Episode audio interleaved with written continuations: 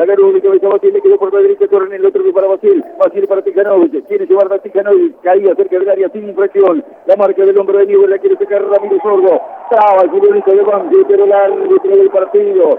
Leandro Rey Gilfer señala que Banfield ha sufrido la segunda derrota del torneo jugando otra vez en calidad de visitante, ha perdido con Newell 2-0 el gol de cabeza del paraguayo Víctor Velázquez, el segundo del colombiano Jorge Mosquera en una contra de Banfield que se lleva otro resultado negativo, cuatro fechas, 12 puntos en juego y solamente la obtención de dos unidades en lo que va del torneo.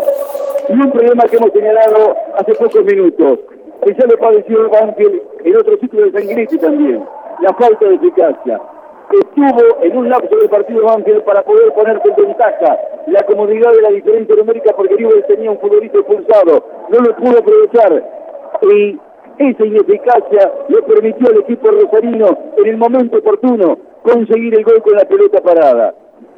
Tiene mucho por delante Banfield para trabajar y para jugar, pero es cierto que el comienzo es por demás negativo.